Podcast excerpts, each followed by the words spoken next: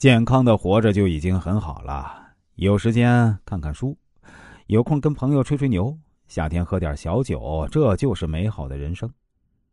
第五，婚姻的真相。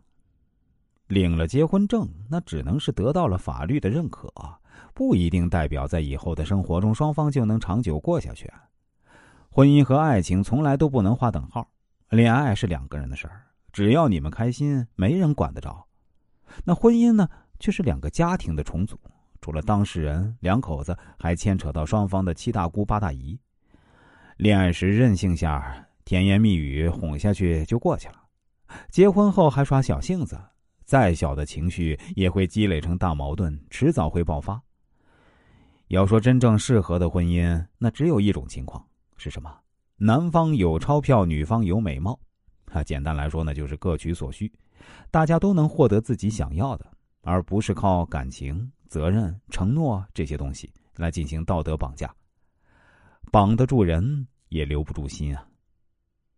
我们接下来讲述一个主题：想要看穿人心。记住这六点，秒懂的人很少会受到伤害的，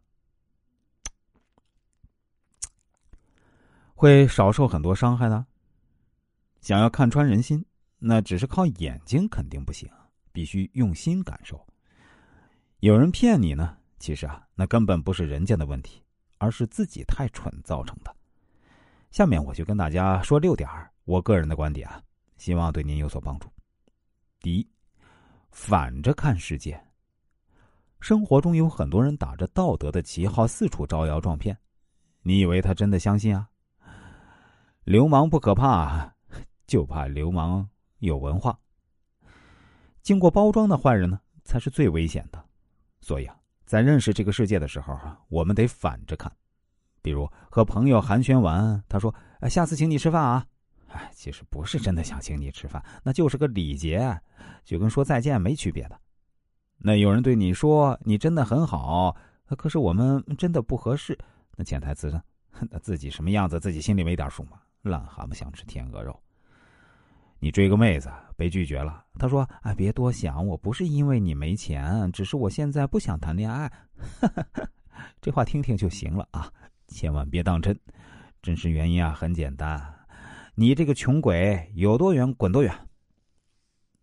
第二个感悟啊，不要追着对方问。那找人借钱，对方说我手头紧，你借钱干什么呀？那意思就是拒绝你了。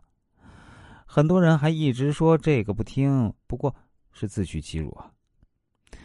不管什么事情，人家真心想告诉你，不需要你去追问。不想说的话被你问出来的，那也是敷衍之词，当不得真。